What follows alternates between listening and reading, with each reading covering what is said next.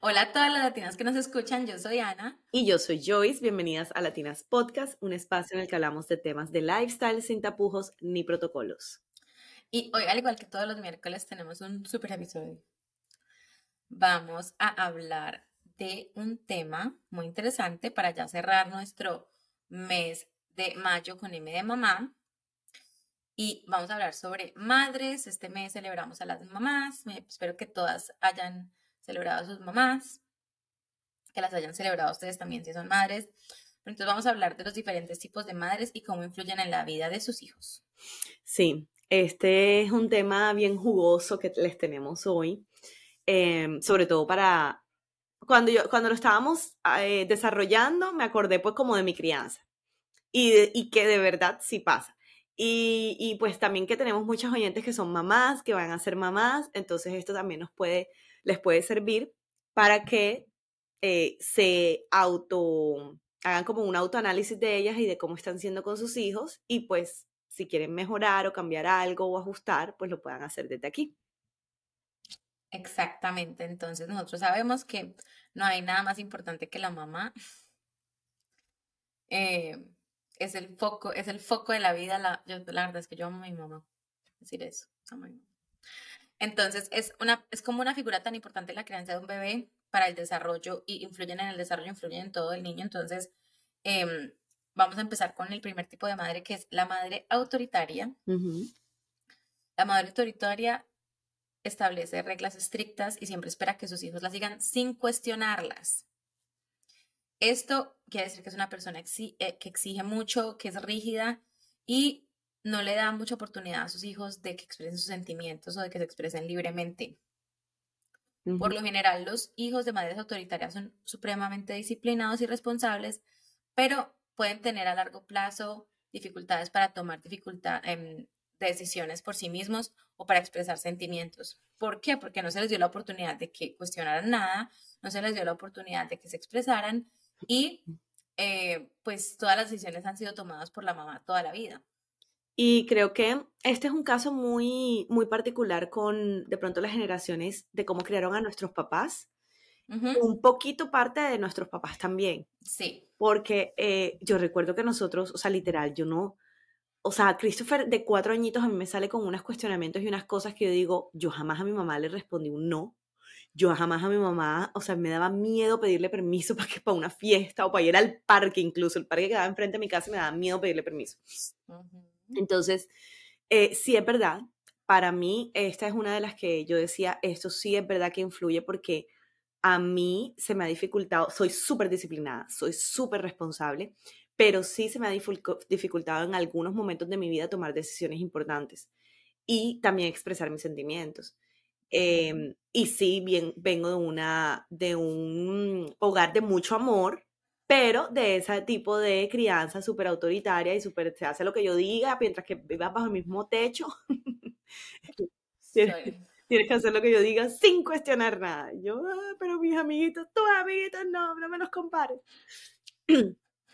¿Y por qué? Y porque sí, y ya. Total, porque yo lo digo. porque yo lo digo, porque yo soy su mamá y yo lo digo. Total. Bueno. El segundo eh, tipo de madre es la madre permisiva. Y esta madre es la que le permite a sus hijos hacer todo lo que quieran sin establecer límites claros. Puede ser de pronto muy cariñosa, muy comprensiva, pero también puede ser demasiado indulgente.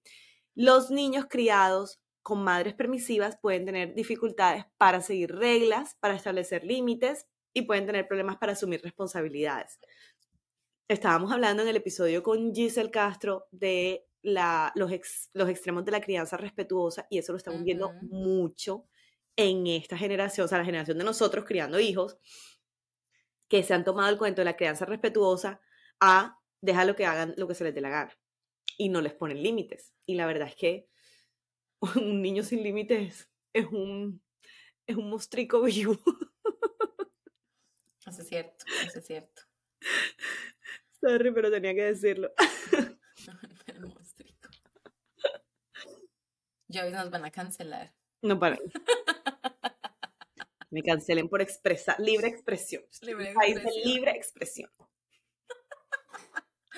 Bueno, el siguiente tipo de madre es la madre negligente. Y ese es un tipo de madre que se caracteriza por estar muy ausente, eh, tanto física como emocionalmente. Es una persona que no le presta atención a sus hijos porque puede ser muy distraída y esos hijos son criados de, bueno, como, como dicen, dirían aquí, raised by wolves, se crían ellos solitos. Los hijos que son creados por madres negligentes pueden tener dificultades para establecer relaciones saludables con los demás y pueden sufrir mucho porque pueden tener problemas de autoestima, pues nunca tuvieron como ese, ese eh, refuerzo positivo de tu mamá allí pendiente de ellos. Sí, eso también puede pasar. Bueno, aquí estamos hablando de las mamás, pero también pasa que son esas personas que después están buscando aceptación y amor por, por todo el mundo.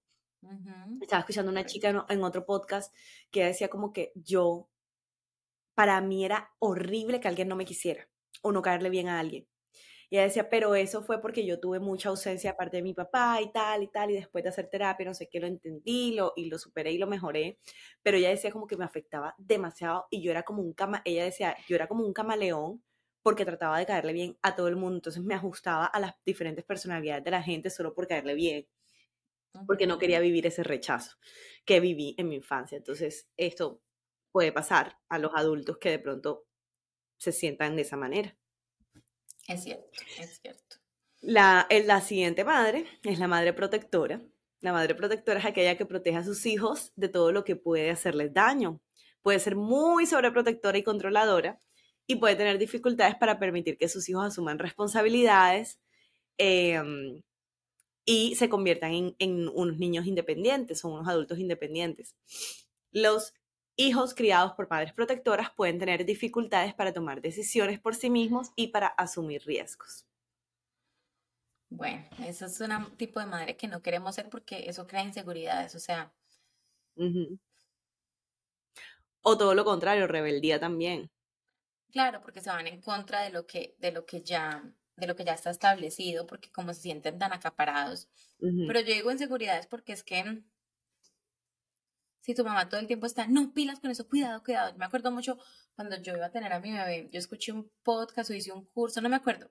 Y cuento es que hablaban como de estimulación temprana y de que como era la mejor forma de uno eh, apoyar a sus hijos, que no eran juguetes ni una cantidad de cosas así, sino simplemente que si tú los pones en el suelo, pues como que confíes en ellos caminando, confíes en ellos gateando y no porque esas reacciones, pues ellos no conocen todavía esas reacciones, ellos simplemente van para adelante. Sí. Entonces, pues ser esa madre súper protectora los puede frustrar un poquito para más adelante. La verdad, sí. La verdad, sí. Yo tuve una mamá muy sobreprotectora porque mi mamá no podía, parece que no podía tener hijos y me tuvo como después de 11 años de casada. Entonces yo era como un tesorito y no quería que me pasara nada y tal. Y creo que en parte eh, o sea, recibir tanta atención de vamos a protegerla o vamos, o esta, o sea, vamos a ponerla como en una burbujita. Eh, para mí, lo, en lo que afectó fue, por ejemplo, es que no me dejaban gatear si no trapeaban antes el piso. Un ejemplo así. Entonces yo digo, yo viví, o sea, toda mi infancia, y ahora otra vez lo estoy viviendo, el cuento de la gripa, de que me caía gripa, se me pegaba la gripa, es que hasta por teléfono. Y, eh, y yo digo, pues es, que no, no, no tenía defensas. porque no me dejaban coger el piso sucio. Entonces, eso fue una de las cosas que dije, eso no va a pasar con mi hijo. O sea, él descalzo a todos lados. sí, o sea, como que en ese sentido dije, no voy a, ponerme en esas porque no quiero que él sea también un niño enfermizo. Claro.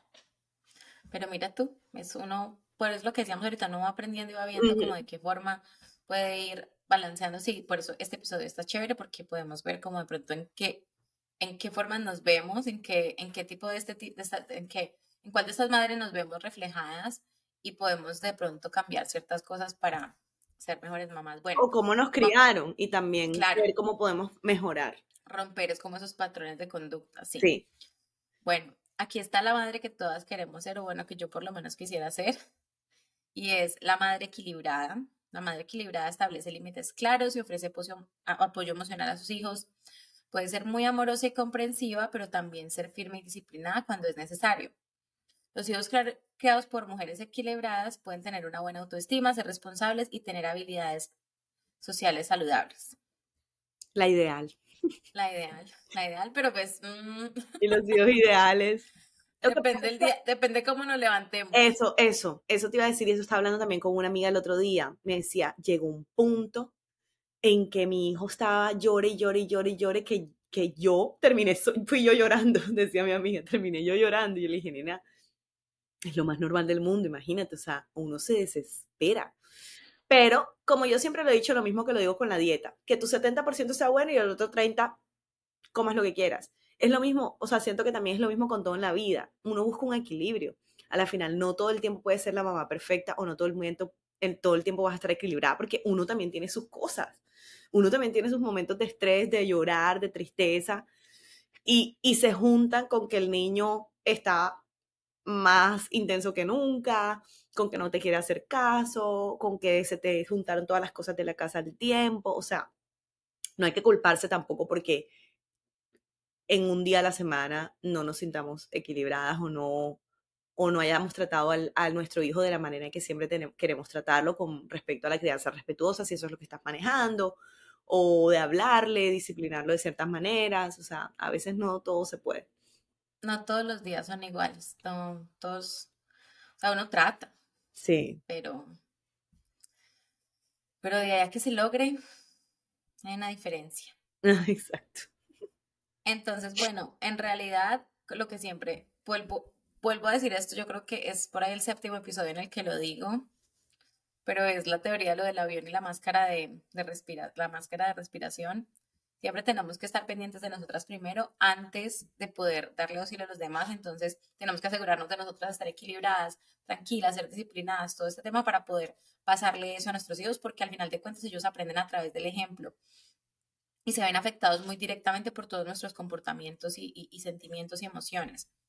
Eh, el día que yo, yo también, hemos hablado aquí, el día que uno se levanta como off, como que no, el niño de una u otra forma coge eso también, lo coge por completo una conexión tan grande. Entonces, en realidad tenemos que ser como muy conscientes, estar muy presentes en cómo estamos em, siendo madres para que eso fluya bien con ellos. Hay un tip que me ha funcionado mucho porque imagínense que Christopher casi todos los días es como un cuento que no quiere ir al colegio. Eh, entonces, ajá, no quiero luchar con él, la peleadera, si estamos apenas empezando el día. Y apenas me despierto, lo que hago es como visualizar mi día. Y entonces lo que digo es, hoy, hoy, este Christopher va a estar súper feliz, se va a comer todo el desayuno, vamos a ir a la escuela felices, en el carro vamos a estar haciendo las afirmaciones, tal, va a ir. O sea, como que hago cómo sería mi día ideal, lo pienso. Y literal, así está pasando. Llevo dos semanas feliz de la vida. O sea, todo fluye. Así que bueno, también es que uno vibra y, y lo, lo, hemos dicho aquí, somos vibración, entonces si te despiertas con esa energía elevada de que todo va a vibrar bien, vibra bien. Entonces lo estoy haciendo con Cristo, pero voy a empezar a hacerlo con otras cosas a ver si también me funciona. Sí. Ay, ay, ay. Bueno, muchas gracias a todos por escucharnos. Este episodio estuvo así cortico, pero sustancioso. Nos vemos la próxima semana. Ya empieza junio. Oh my God, ¿en qué momento pasó esto? No lo puedo creer. Eh, que tengan una feliz semana. Denle like a los posts, comenten, eh, compartan nuestros reels con mensajes importantes. O sea, ¿qué les pasa? Háganlo todo. Total. Miren, siempre va a haber una persona que ustedes conocen, que saben que necesita escuchar este episodio o cualquier otro de los episodios. Así que compártanlo y uno de los de las, de las cosas que, que como que más he aprendido de estos últimos meses es, si quieres recibir, tienes que dar dar para recibir. Así que denos likes, compártanos para que vean que ustedes también van a empezar a fluir más. Exactamente. Bye. Bye.